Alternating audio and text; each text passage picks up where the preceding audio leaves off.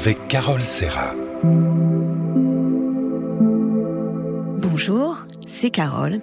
Alors aujourd'hui, nous allons apprendre à décoder les messages du corps en compagnie de Michel Odoul, praticien en shiatsu, fondateur de l'Institut français de shiatsu, conférencier et auteur du fameux best-seller chez Albin Michel Dis-moi où tu as mal et je te dirai pourquoi 700 000 exemplaires euh, vendus. Euh, et aujourd'hui, Michel nous propose le deuxième volume de son best-seller. Il va nous aider à décrypter le sens de nos petits mots du quotidien et à considérer la maladie comme une messagère de notre être intérieur. Alors vous avez des migraines, de l'apnée du sommeil, mal au pied droit ou gauche. Il va vous expliquer pourquoi. À tout de suite. Bien-être avec Carole Serra. RZN Radio et le bien-être en compagnie de Michel Odoul. Alors Michel, je suis vraiment ravie de vous recevoir pour la deuxième fois. Il y a tellement de choses à dire intéressantes avec vous qu'il faudrait au moins 100 émissions. Je vous rappelle que vous êtes praticien en shiatsu, fondateur de l'Institut français de shiatsu, conférencier et auteur du best-seller chez Albin Michel Dis-moi où tu as mal et je te dirai pourquoi? Alors après le succès indéniable de votre livre qui reste après des années best-seller, vous nous proposez une suite plus approfondie. Alors pourquoi? Merci d'abord, Carole, de, me recevoir. J'ai toujours plaisir hein, à venir parler des, choses qui me passionnent et qui m'intéressent. Et, c'est vrai qu'aujourd'hui, je propose une version augmentée de, ce, livre parce que, euh, comme vous le dites, il, existe depuis un certain temps. La première parution a été il y a 27 ans. Donc, euh, il est vraiment aussi important de mettre et de tenir les choses à jour. Or, depuis 27 ans, les modes de vie et les sociétés ont évolué, quelle que soit la direction dans laquelle cette évolution s'est faite, et ont donc fabriqué, généré les conditions favorables à l'émergence et à l'apparition de nouvelles souffrances, de nouvelles tensions, de nouvelles difficultés que les individus rencontrent. Et je ne pouvais pas ne pas les évoquer et ne pas en parler. Et donc, dans cette nouvelle version, eh bien, j'ai évoqué, je donne le sens que l'on peut mettre derrière des pathologies qui sont très actuelles et qui explosent dans les temps actuels, qui sont des pathologies comme la fibromyalgie, les apnées du sommeil, les problèmes de thyroïde, la désespérance qu'on voit beaucoup chez les jeunes, chez les ados, etc., euh, les capsulites rétractiles, un certain nombre de manifestations corporelles qui, il y a 27 ans, étaient des, des manifestations qui étaient quasi inexistantes, voire totalement ignorées. Également à l'intérieur de cet ouvrage, il y a la remise à plat de la question des latéralités dans le corps, de façon à ce que, parce que j'ai eu beaucoup de questions à ce sujet-là, on puisse assez clairement identifier que lorsque c'est du côté droit ou du côté gauche que je me blesse, eh bien ça prend une signification particulière en fonction des symboles yin et yang et de leur référence dans ce qui est la dimension des êtres humains, à savoir le masculin et le féminin. Tout à fait. Alors, dans la première partie, nous découvrons que les liens établis entre le corps et l'esprit ne sont ni magiques ni ésotériques, mais la pure traduction biologique de nos états psychiques. Dans la deuxième partie, il y a une codification des énergies de la médecine traditionnelle chinoise, le yin et le yang, comme vous venez de le dire. Et dans la troisième partie, euh, vous faites un état des lieux. Quels effets sont produits par quelle cause? Il y a une symbolique des messages du corps, de toute façon. Oui, notre corps est un livre ouvert. C'est un livre ouvert dans lequel chacune des parties qui le constituent et le composent est en résonance avec des pans de notre psychisme et de dimension psycho-émotionnelle. Et à travers la zone corporelle dans laquelle quelque chose s'exprime, il y a sans doute une résonance avec cette zone psycho-émotionnelle. Et donc c'est une sorte de livre, c'est une sorte de Bible, c'est une sorte de d'écran tactile dans lequel ce qui s'y exprime, eh bien, nous invite à chercher la question du sens, parce qu'à partir du moment où celle-ci a été saisie, eh bien, de façon souvent assez étonnante, ça participe à la disparition de la tension, de la douleur ou de la souffrance. Ça facilite le, travail de guérison, ça n'empêche pas le soin, mais ça rend en fait le patient, celui qui est en souffrance, euh, participant à ce qui se passe. Il quitte l'état de victime pour redevenir acteur de ce qui se joue. Et c'est vraiment la clé centrale et la clé magistrale pour aller vers ce qui s'appelle la guérison à fait. Alors pour la médecine occidentale, euh, tel terrain génétique prédispose à telle maladie, et pour l'Orient, la maladie témoigne d'un obstacle à la réalisation du chemin de vie. Et ces deux visions ne sont pas incompatibles. Elles sont pas incompatibles du tout. C'est-à-dire que la, la vision occidentale, c'est celle qui s'occupe du véhicule, et la vision de l'Orient, c'est celle qui s'occupe de la raison pour laquelle c'est tel ou tel individu qui est au volant du véhicule et qu'est-ce qu'il en fait? Donc on est dans quelque chose qui est totalement complémentaire. D'ailleurs, je donne souvent cette image à des patients en conférence ou dans mes formations professionnelles en disant si vous avez un monsieur qui conduit sa voiture alors qu'on ne lui a pas expliqué que pour euh, changer les vitesses il faut débrayer, il va passer ses vitesses en force, elle craque à chaque fois, etc. Et il finit par casser sa boîte de vitesse. Il amène sa voiture chez le garagiste, qui regarde et qui lui dit ah mais monsieur c'est normal c'est pas grave c'est un pignon de votre boîte de vitesse qui a cassé on va changer ce pignon de boîte de vitesse on va remonter tout ça et vous pourrez repartir tranquille le mécanicien change la boîte de vitesse, change la pièce qui est cassée, remonte le tout, et le conducteur repart dans sa voiture et crac, crac, crac, continue à changer les vitesses toujours de la même façon. Tant qu'on lui aura pas expliqué que pour changer de vitesse il faut débrayer, il continuera à dégrader son véhicule. Eh bien pour les êtres humains c'est la même chose. On sait parfaitement bien euh, réparer le véhicule la plupart du temps s'il y a quelque chose qui ne va pas, mais si on ne permet pas à la personne de comprendre le pourquoi ça s'est traduit et ça s'est produit dans le corps, eh bien, il n'y a aucune raison pour que celui-ci puisse changer le comportement, qui est le comportement pathogène ou accidentogène. Tout à fait. Et si en plus on lui explique que si c'est telle ou telle zone du corps qui a été malade, que c'est sans doute dans telle ou telle direction qu'il y a quelque chose à changer, alors à ce moment-là, le travail est encore plus facilité. Tout à fait. En tout cas, la santé, c'est vraiment un état d'équilibre. Merci Michel, on se retrouve dans un instant. Bien-être avec Carole Serra. RZN Radio et le bien-être, toujours en compagnie de Michel Odoul, qui nous parle de son livre Dis-moi où tu as mal, je te dirai pourquoi. Alors Michel, nous vivons une époque moderne, l'image de l'homme moderne, cadre dynamique, ultra connecté, sur son smartphone, l'ordinateur. Alors cette communication, vous dites qu'elle n'entretient que l'illusion d'elle-même. Oui, parce que c'est une communication unidirectionnelle et qui ne va que vers l'extérieur. Et nous sommes donc de ce fait complètement sourds à ce qui peut éventuellement arriver de l'intérieur. Sauf que lorsque quelque chose dysfonctionne à l'intérieur de nous-mêmes, les messages viennent de cet intérieur, viennent des profondeurs de notre être.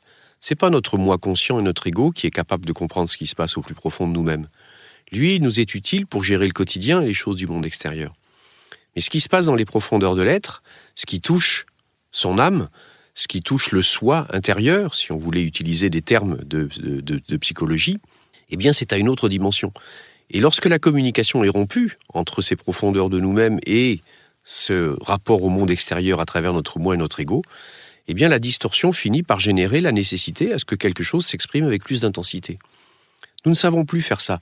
Nous sommes des sociétés de bruit, nous sommes des sociétés bruyantes, et, nous nous levons le matin, c'est un radio-réveil. Nous montons dans la voiture, quand nous démarrons la voiture, c'est la radio qui s'allume.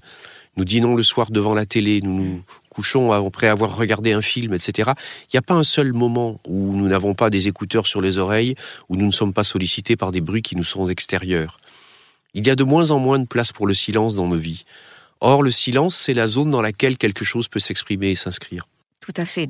Notre mode de vie actuel, comme vous le dites, toujours plus, plus rapide, nous fait confondre en fait vie et existence, vie et agitation, vie et, frénésie, pour se réveiller un jour en, passant à côté de sa vie. Oui. Et c'est intéressant de voir que souvent des gens qui ont eu un accident grave, voire même jusqu'à des gens qui ont fait des morts euh, cliniques, euh, euh, ils ramènent tous la même chose et ils vous disent tous à un moment donné, de toute façon, j'avais pas d'autre façon de m'arrêter. De toute façon, je menais une vie de fou. De toute façon, j'étais à côté de moi-même. De toute façon, je me rendais pas compte que je vivais pour où je faisais pour les autres, etc., etc. C'est-à-dire à quel point nous étions tout à fait en dehors de ce qui, au plus profond de nous-mêmes, était sans doute là avec un projet de vie et l'envie de réaliser quelque chose, que nous avions complètement mis sous le boisseau, que nous avions complètement fait taire, parce que nous étions préoccupés par toutes ces excitations et ces agitations que le monde extérieur nous propose, mais qui ne sont que des illusions, qui sont des miroirs aux alouettes. C'est vrai, c'est quand même triste que seule la mort ou la maladie nous ramène par obligation, par force, à nous-mêmes. Oui. Est-ce que vous vous rendez compte, par exemple, que vous lisez des fois, j'ai lu dernièrement un livre qui avait été écrit par quelqu'un qui était handicapé dans un fauteuil roulant et qui disait Je n'ai jamais été heureux, aussi heureux que depuis que je suis dans ce fauteuil. C'est, profondément euh, impactant et bouleversant d'entendre des choses pareilles. Qu'est-ce qui fait que nous ne sommes pas capables de reconnaître la richesse qu'est la nôtre et ce que nous sommes et ce que nous avons? Pourquoi y a-t-il besoin en nous d'être toujours en train de courir après quelque chose qui est en lien avec la possession et l'avoir? Pourquoi sommes-nous incapables, quand nous nous regardons dans un miroir, de nous envoyer des images des sourires ou des sentiments qui sont des sentiments qui sont favorables ou qui sont positifs? Nous sommes en permanence dans quelque chose qui est une fuite de soi ou qui est une difficulté ou une insécurité telle que nous croyons compenser, comme on le fait parfois par exemple dans des crises de boulimie, en croyant remplir le vide en rajoutant sans arrêt quelque chose par-dessus. Dans le monde du travail, ça donne la suractivité, le burn-out. Dans le monde psychique et psycho-émotionnel, ça donne les états d'hystérie, etc. Il y a un moment donné où il va nous falloir nous poser, nous arrêter. Les crises que nous sommes en train de traverser et de vivre en ce moment, elles sont extrêmement brutales et violentes. Elles sont brutales et violentes pour deux raisons. La première, c'est qu'elles font voler en éclats ce sur quoi nous avons cru construire quelque chose de solide, alors que ça n'était qu'un décor. Et la deuxième, c'est qu'elles nous font rencontrer la vacuité de notre vie. La maladie, les maux du corps sont des cris désespérés que la vie et notre corps nous envoient, des, signaux d'alerte, et souvent nous ne pouvons pas les comprendre. Et heureusement, votre livre nous aide, Michel, à, pallier ce manque et à rouvrir nos oreilles. Oui, c'est une, proposition en donnant du sens, non pas à appliquer une recette type ou etc., mais à amener une réflexion. On dit en médecine traditionnelle chinoise que la maladie apparaît dans un organe quand la conscience le quitte. Eh bien, de par la souffrance, de par la nécessité à se réoccuper de cet organe, celui-ci rappelle de la conscience en lui. À partir du moment où nous nous posons des questions sur mais qu'est-ce qui m'arrive, pourquoi est-ce que ça m'arrive, qu'est-ce qui se passe dans ma vie maintenant, qu'est-ce que je n'arrive pas à comprendre, etc. Déjà, de par le simple fait de poser la question, je ramène de la conscience en moi dans une zone de ma vie où sans doute elle avait été mise sous le boisseau. Conscience et confiance avec vous, Michel Audoul. On se retrouve dans un instant. Bien-être avec Carole Serra. RZN Radio et le bien-être, toujours en compagnie de Michel Audoul, qui nous parle de son livre fabuleux Dis-moi où tu as mal et je te dirai pourquoi. Alors Michel, tout à l'heure, vous nous avez parlé de l'âme. Pour moi, c'est quelque chose d'essentiel. Qu'est-ce que c'est que l'âme? Étymologiquement parlant, le mot âme vient de anima en termes latins, qui a exactement la même racine et la même structure originelle que animé. L'âme est sans doute une parcelle et quelque chose d'une énergie ou d'une vibration ou de quelque chose de subtil qui anime chacun de nos êtres. Tout à l'heure, je faisais une analogie entre la voiture et son conducteur. On peut faire cette analogie et dire que nos réalités physiques et nos identités physiques que nous sommes sont animées par quelque chose qui s'appelle un esprit qui lui-même est une émanation, en fait, de ce que nous sommes au plus profond de nous-mêmes. Cette âme, c'est la dimension subtile de nous-mêmes. C'est la dimension verticale. C'est celle qui fait de nous des êtres qui ont certes les pieds sur terre, mais aussi la tête dans le ciel. Cette âme, elle est quelque chose qui appartient au champ subtil, comme en psychologie, on parle dans l'inconscient de certaines dimensions de cet inconscient, des champs du subtil qui appartiennent, comme disait Jung, euh, à ce qu'on appelle l'inconscient collectif.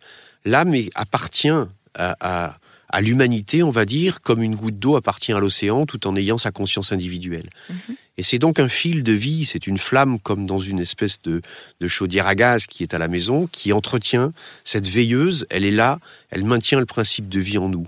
Et c'est elle qui est le fil conducteur de ce que nous sommes. Et c'est par elle que nous sommes en lien avec une dimension un peu plus vaste qu'on va appeler euh, l'esprit, le ciel, l'inconscient collectif, le corps causal, quelle que soit la dimension dans laquelle nous nous situons et qui nous maintient en lien avec elle. Et lorsque nous avons des comportements de vie qui sont en distorsion avec nos projets de vie et ce que nous sommes, là d'où nous venons, et eh bien, bien entendu, notre âme se fripe, elle s'assèche. J'utilise dans un de mes livres l'analogie avec les scaphandriers des temps anciens qui descendaient mhm. au fond de l'eau et qui étaient euh, euh, oxygénés au fond de l'eau par une espèce de tuyau qui remontait à une pompe qui était à la surface. C'est ce tuyau et ce fil qui amenaient de l'oxygène qu'on peut utiliser en analogie avec l'âme. C'est donc le fil qui nous anime et qui active la vie en nous. Donc cette âme, elle est essentielle de d'en prendre soin, de l'écouter, d'être, euh, de veiller à, ce qu'elle soit heureuse, parce que quand elle est triste, elle peut amener de la, maladie. Bien sûr, parce que parce qu'elle est notre essence de vie, parce qu'elle est notre étincelle de vie. Le corps en est une émergence et une émanation. Mais de la même manière que si je tends mon bras pour prendre un verre, tout ce qui s'est passé physiquement parlant, ça a été animé par une envie, une idée, une pensée, par quelque chose de subtil qui a émané des plus profonds de moi-même. Qu'est-ce que c'est qui m'a amené à avoir envie de prendre verre, etc. C'est le fait que j'ai eu soif. Qu'est-ce que cette soif a signifié? C'est-à-dire qu'il y a toujours, au fond de moi, une espèce de vie profonde qui appartient à des champs subtils dont je n'ai pas conscience, mais qui interagissent avec ma réalité physique. Et notre âme, qui est notre essence de vie, nous avons malheureusement trop souvent tendance à l'oublier, nous la blessons même par nos comportements. D'où l'importance euh, d'être euh, dans sa vie en, pleine conscience, c'est-à-dire être présent à son corps, à son esprit et à son âme. Oui, mais c'est la grande souffrance et la, grande difficulté de nos sociétés actuelles. C'est Julien Green qui disait que le grand péché du monde, c'est euh, l'ignorer l'invisible. Nous sommes dans une culture et des habitudes, dans la construction du fait que n'existe que ce qui est visible et perceptible. Mais peut-être que ce qui est visible et perceptible, ça n'est que comme dans un grand guignol. Ce que l'on voit faire et qui fascine les petits-enfants qui sont ces, marionnettes qui bougent, nous font oublier qu'il y a quelque chose qui les anime. Et ce quelque chose qui les anime, c'est notre dimension noble, c'est notre dimension humaine, parce que tout être humain a une essence et une, et une origine qui est une origine noble. C'était le docteur Berne qui disait ça dans ses principes d'analyse transactionnelle, quand il disait que nous sommes tous des princes et des princesses, mais comme nous l'avons perdu de vue, nous croyons que nous sommes des crapauds et nous mettons un masque pour que ça ne se voit pas. Et nous, en tant qu'êtres humains, nous sommes dans des phases de vie dans lesquelles, dans des époques dans lesquelles nous avons plutôt tendance à nous occuper du masque et à oublier qu'au plus profond de nous-mêmes, c'est pas un crapaud qu'il y a, mais c'est une essence et une âme noble, mais que malheureusement, nos façons de vivre, bien souvent, rendent tristes, malheureux, voire blessent pour conclure, je dirais que selon la médecine traditionnelle chinoise, la conscience, c'est ce qui crée de l'unité en nous. Et vous le dites, Michel, si nous bloquons nos énergies par notre pollution intérieure, nos émotions, nos regrets, nos rancœurs, nos ressentiments, eh bien, les tensions et souffrances restent en nous et produisent un cycle boomerang qui s'auto-alimente et assombrit notre quotidien. Merci Michel, on se retrouve dans un instant. Bien-être avec Carole Serra. RZN Radio et le bien-être, toujours en compagnie de Michel Audoul, qui nous parle de son livre Dis-moi où tu as mal, je te dirai pourquoi. Alors Michel, comment et pourquoi relier les manifestations physiques, les symptômes, les maladies à ce qui se passe, ce qui se joue en nous, dans nos vies? Parce que la capacité à relier euh, nos manifestations et nos ressentis physiques avec ce qui se passe dans nos vies est quelque chose qui, comme vous l'évoquiez tout à l'heure, recrée de l'unité. De la même façon qu'on dit que la maladie apparaît quand la conscience quitte l'organe qu'elle est censée habiter, médecine chinoise, on dit aussi également que la maladie naît du morcellement et que l'état de santé naît de l'unité. Lorsqu'on est confronté à une situation dans laquelle on a une zone corporelle qui nous fait souffrir, notre attention se porte uniquement sur cette zone, pour y ramener de la conscience, et ça c'est une bonne chose. Mais si le travail ne se fait que en ramenant quelque chose dans cette zone-là, ça se fait en parallèle avec l'oubli du reste. Et c'est là où se fait la différence avec la nécessité à reconstituer l'unité, c'est-à-dire de comprendre que ce travail, de reprendre conscience de la zone qui est en souffrance, à travers le fait de donner un sens à cela, réinscrit tout cela dans une globalité qui est nous-mêmes et qui est notre vie, et par conséquent de ce fait reconstitue l'unité. Parce que je sais pourquoi je souffre, parce que je sais pourquoi je suis malade, quelles qu'en soient les raisons. Parce que ma capacité à identifier ce qu'il y a derrière ça sans poser de jugement, mais en en tirant les conclusions, je recrée la capacité en moi à faire face. Alors notre vie est grande, mais elle, elle démarre aussi avant notre naissance. Et vous parlez du ciel antérieur. Alors, comment ça se passe dans le ciel antérieur? Ça, c'est une question très complexe parce que personne ne peut venir vous le dire. Nous sommes dans ce qui est le prénatal et le préexistentiel. Nous sommes donc dans une dimension dans laquelle on va fonctionner à travers des hypothèses. Si par exemple, je reprends l'exemple de tout à l'heure, que je veux tendre la main pour prendre un verre d'eau, il y a eu tout un processus inconscient en moi qui m'a conduit à avoir envie de faire ce geste, et lorsque la pensée devient consciente et émerge, je le réalise. On va prendre cette analogie pour expliquer ce qui se passe avec ces notions de ciel antérieur et de ciel postérieur. L'Orient considère que la vie n'est pas l'existence, c'est-à-dire ce qui se passe entre la naissance et la mort, qui sont en fait deux passages. L'Orient considère que la vie est bien au-delà de ça, et qu'elle se décline à travers deux plans fondamentaux, le ciel antérieur, qui s'appelle comme ça parce que c'est ce qui se situe avant le moment de l'incarnation et de la naissance, et le ciel postérieur qui correspond à ce que je réalise une fois que je me suis incarné. Dans cette vision-là aussi, on se dit que dans les champs non conscients et non connus de ce qui est le ciel antérieur, c'est-à-dire avant le moment de l'incarnation et de l'existence, peut-être qu'il y a des choses et des actions qui se préparent. Et que ensuite, une fois que ces actions ont été préparées, ont été organisées, structurées, que je viens les réaliser en m'incarnant, c'est-à-dire en naissant au monde et en naissant à la vie. C'est un processus qui s'appelle le processus d'incarnation, dans lequel, par conséquent, on considère que la vie est une école dans laquelle on vient réaliser et apprendre un certain nombre de choses, qui se décline avec une phase préparatoire, mhm. celle qui est avant la phase intra-utérine, qui s'appelle le ciel antérieur, où j'élabore des choix de vie, des projets, etc. Et ensuite celle où je viens les réaliser. L'équilibre entre ce que j'ai choisi et les moyens que je me suis donnés pour le réaliser et ce que je réalise réellement produit l'état de bien-être, l'état de santé et l'état d'équilibre général dans la vie. Et la distorsion entre ce que j'ai choisi de venir incarner et ce que je réalise réellement va produire, elle, la, la distanciation, la distorsion, la souffrance, la tension et la maladie. Alors tout à l'heure, nous parlerons du ciel postérieur, mais je voudrais juste finir sur le karma. Finalement, euh, vous proposez votre conception non pas punitive, mais évolutive de la vie. Nous ne venons pas pour payer ou subir la punition de nos comportements passés. Hein, non, euh, l'école de la vie se déroule comme dans toutes les écoles. Il y a des classes, des récréations. C'est bien, c'est une vision un peu optimiste. C'est ni optimiste ni pessimiste, c'est tout simplement juste, c'est-à-dire que le propos de la vie et du vivant n'est jamais d'être punitif. On a confondu dans la vision occidentale punition et facture, qui sont deux choses différentes. Merci Michel, on se retrouve dans un instant. Bien-être avec Carole Serra. RZN Radio, le bien-être, toujours en compagnie de Michel Audoul qui nous parle de son livre Dis-moi où tu as mal et je te dirai pourquoi. Alors Michel, beaucoup de personnes considèrent que qu'on vient sur Terre ou qu'on revient sur Terre pour payer ses dettes, mais c'est pas votre conception. Et c'est ça qui est, qui est nouveau. Oui, enfin disons que... Qui est juste, d'ailleurs. en tout cas, la philosophie karmique euh, dans, en Orient n'a jamais été une philosophie considérant que si on se réincarne, c'est parce qu'on n'a pas fait ce qu'on avait à faire et qu'on devait euh, payer la facture et rattraper les erreurs et les fautes.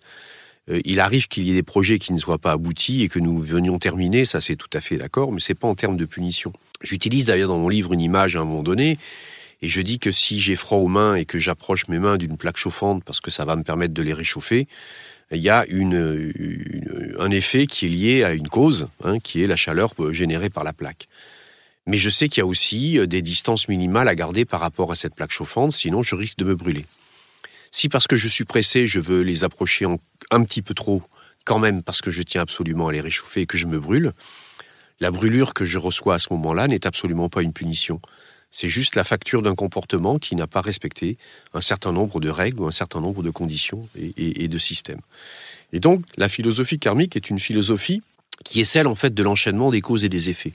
Qu'à chaque effet et à chaque manifestation, il y a une cause originelle, et que cette cause, eh bien, elle a généré la nécessité, sans doute, si elle est, euh, on va dire, une, distorsion ou un mauvais fonctionnement, eh bien, à devoir corriger le tir et rectifier les choses ça n'est pas une punition, c'est juste le fait de rectifier quelque chose, comme à l'école, vous parliez tout à l'heure de l'école, quand on a commis une erreur, etc., ou on refait un exercice, ou éventuellement quand on n'a pas compris une leçon ou une classe, eh bien on redouble cette classe.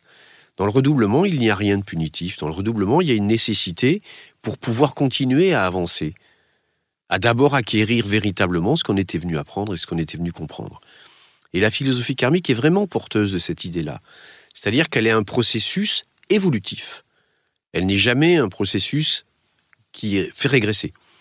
On est toujours dans cette nécessité à toujours avancer un petit peu, avec parfois plus ou moins de facilité ou de difficulté, donc parfois plus ou moins une nécessité à revivre l'expérience pour finir par comprendre réellement ce qu'il y avait derrière. Et ça, c'est important.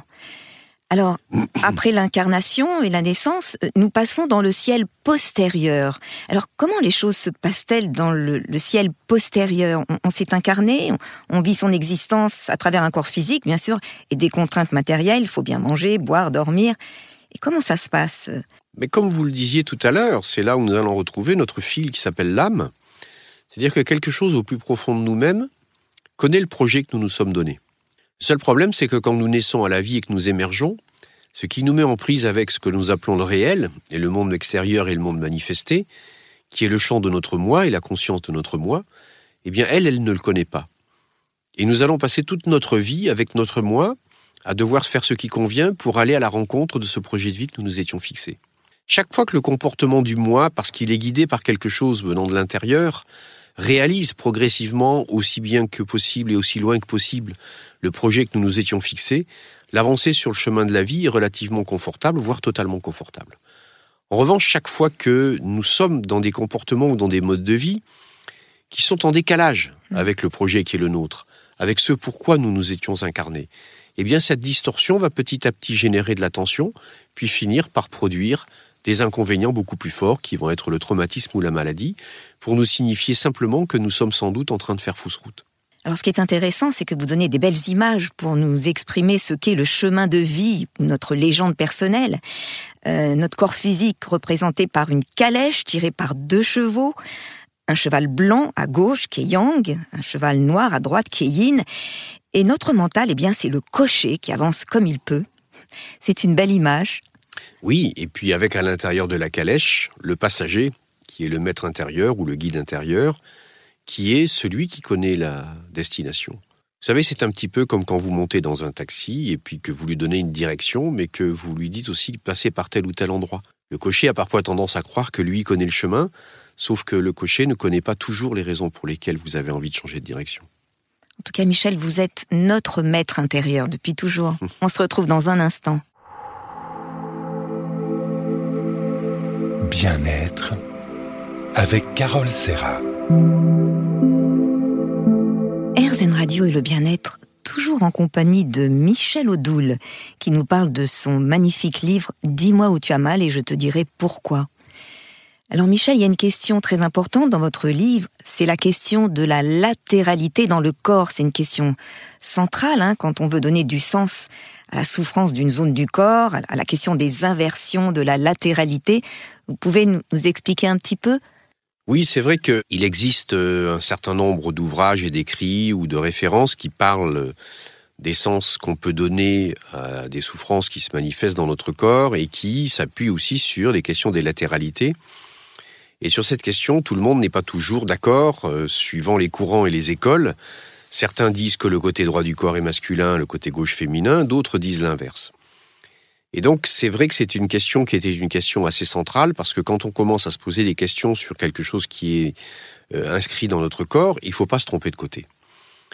Et donc, pour ça, j'ai effectivement réécrit un chapitre complet de plus de 14 ou 15 pages, je crois, dans lequel je détaille les raisons pour lesquelles lorsqu'un symptôme se manifeste dans notre corps, la latéralité droite est toujours en lien avec une symbolique féminine et la latéralité gauche avec une symbolique masculine. Pourquoi? Tout d'abord, si on regarde le corps tel qu'il est constitué, on verra que c'est le côté gauche du cœur qui véhicule le sang artériel, qui est le sang chaud, rouge et yang. Que l'artère abdominale, elle se situe sur le côté gauche du corps. Que le côté droit, c'est celui qui véhicule le sang veineux, et que donc déjà, dans ce qui est la structure sanguine, eh bien, il y a simplement quelque chose qui dit que sans doute à gauche, on est plutôt dans le yang et à droite, on est plutôt dans le yin.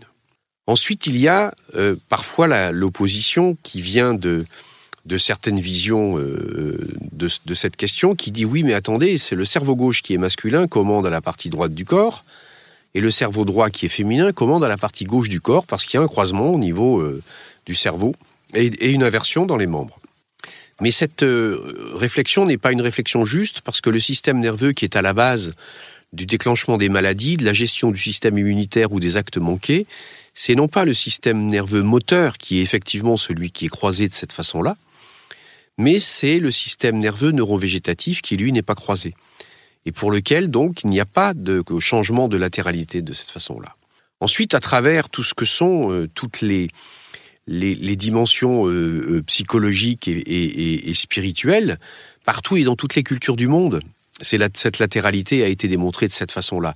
Je cite dans mon livre, euh, comment ça s'appelle, une, enluminure, par exemple, du Christ en croix, où on voit que la croix représente avec l'axe horizontal l'horizontalité et la terre, ce qui est en dessous, donc c'est la terre, ce qui est au-dessus, c'est le ciel.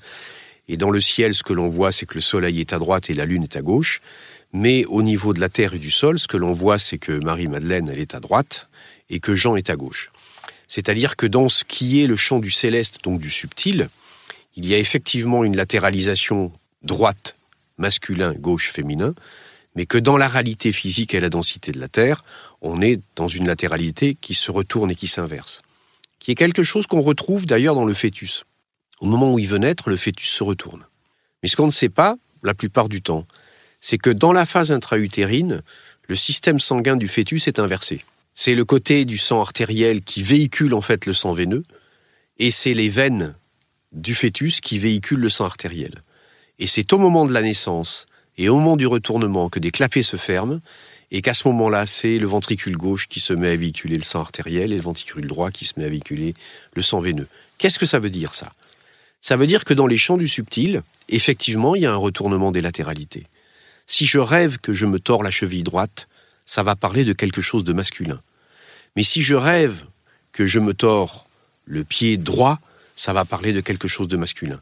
Si en revanche, dans la réalité, je me tords la cheville droite ou je me blesse le pied droit, ça va parler de quelque chose de féminin. C'est assez fabuleux.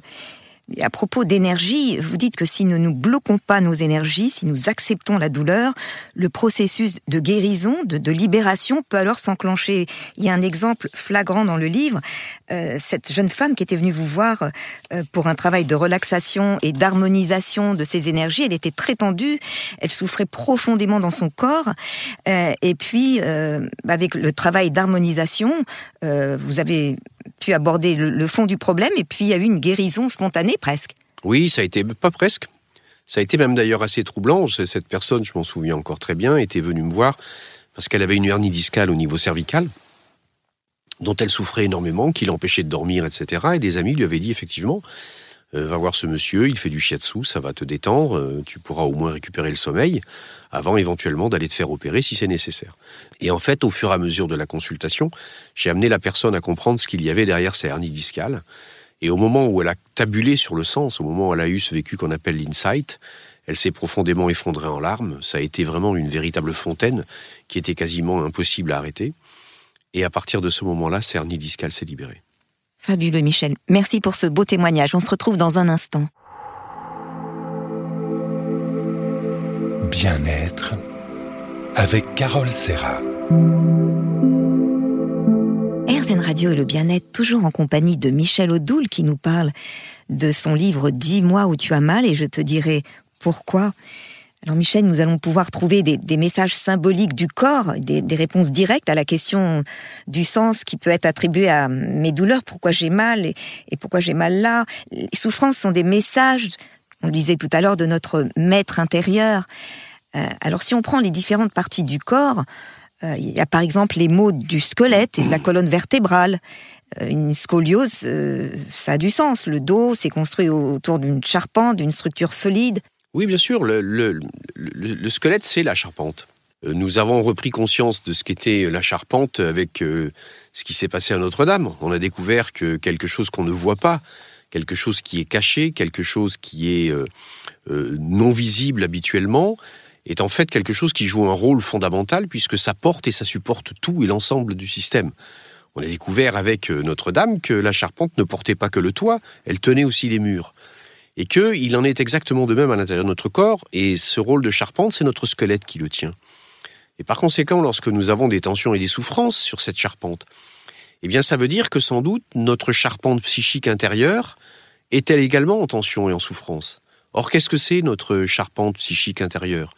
Ce sont nos références profondes, nos croyances profondes, nos archétypes, les, certitudes, les pensées, les histoires, les mémoires, tout ce qui nous a été transmis, tout ce que nous avons appris au plus fond de nous-mêmes, jusqu'aux archétypes universels, tels qu'ils avaient été définis par Jung, qui sont des éléments qui sont porteurs de notre être et qui font que quand nous sommes en rapport avec le monde, tout un tas de systèmes, tout un tas de références et tout un tas de grilles intérieures sont en place et font que nous interagissons avec le monde d'une certaine façon et pas d'une autre. Tout à fait. Alors il y a les mots des membres inférieurs, jambes, hanches, genoux. Tout ça a une signification. Par exemple, prenons le, fameux pied, l'anus valgus. Eh ben, c'est souvent euh, les femmes qui ont ça. C'est des déformations qui touchent le système osseux. Ça signifie euh, avoir du mal à accepter le changement, les membres supérieurs, l'épaule. Euh, ça signifie aussi euh, ne pas avoir cette capacité à agir suffisamment. Euh, du fait de vécu et de ressenti de contraintes venant des autres ou du monde extérieur. Hein, C'est ça. Pour les épaules, oui. Pour les épaules. Mhm. Les mots du poignet, on manque de souplesse, de sécurité. Les mots du cerveau, euh, signe de notre difficulté à gérer par la pensée les situations de notre vie, qui finissent souvent en burn-out. Puis il y a les mots de la bouche, du nez, de la gorge. Et j'aime beaucoup le syndrome du cœur brisé. C'est un, oui, un syndrome euh, important et affectif. C'est un syndrome important, très intéressant, parce que la science vient de redécouvrir comment ça fonctionne et à quel point c'est vrai. Le syndrome du cœur brisé, c'est qu'on disait effectivement quand quelqu'un vivait une séparation difficile ou la perte d'un être cher, que la personne avait eu le cœur brisé. Et là, la science vient de redécouvrir que effectivement, lorsque quelqu'un vivait une situation émotionnellement forte, la perte d'un être cher ou une séparation difficile, il y avait effectivement des fibres du muscle cardiaque qui se déchiraient. C'est quelque chose qui a été étudié depuis les années 60 au Japon par un, monsieur qui avait travaillé dessus et qui avait constaté que lorsque la personne vivait un choc émotionnel fort sur une séparation, le cœur pouvait se contracter euh, inconsciemment bien entendu, et que le ventricule prenait en fait la forme d'une sorte d'amphore qui servait de piège à poulpe. Et ça a donné le nom euh, au syndrome, le Takotsubo en fait.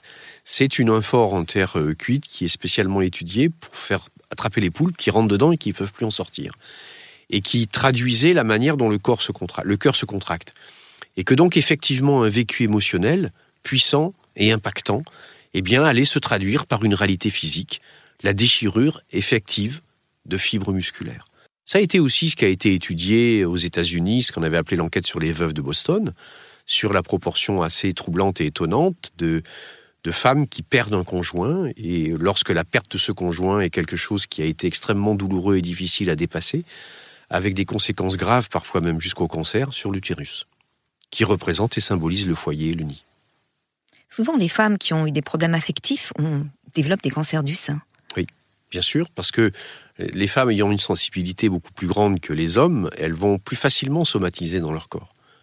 L'homme qui vit une tension émotionnelle, il va agir, il va faire. Il va avoir besoin d'expulser la chose. La femme va plus garder les choses à l'intérieur d'elle-même. Or, le sein, ça sert à nourrir et à materner l'enfant. Alors il y a aussi les mots des yeux, difficulté souvent à voir quelque chose au niveau affectif, les mots des oreilles, les fameuses acouphènes. On a du mal à entendre ce qui se passe autour de nous. Les mots de bouche, difficulté à mordre dans la vie, euh, l'anorexie. Voilà, à chaque fois, il y a vraiment une, signification euh, vraiment très très juste. Oui, c'est assez étonnant, même la façon dont ça fonctionne. C'est très très troublant et je vois encore ce matin, j'avais euh, un proche, un membre de la famille qui me téléphonait pour une personne qui avait une douleur de dents et qui a compris qu'il serrait les dents. C'est vrai que ce livre, euh, Michel, soit une introduction à la vie et à la confiance en cette vie. C'est l'introduction que vous mettez dans votre très beau livre. Constatez que quelque chose nous parle à travers notre corps. Si la vie communique intensément avec nous et exprime par notre corps ce qui ne va pas, c'est aussi pour que nous puissions changer. Cette, cette prise de conscience doit être suivie d'un travail d'éveil et de conscience, être à l'écoute de soi, de son corps. Euh, c'est vraiment ce que vous nous aidez à faire à travers votre livre, Michel. Merci, Carole et c'est essentiel. Vous êtes notre essentiel. Merci beaucoup et à très bientôt pour une autre émission. Avec grand plaisir.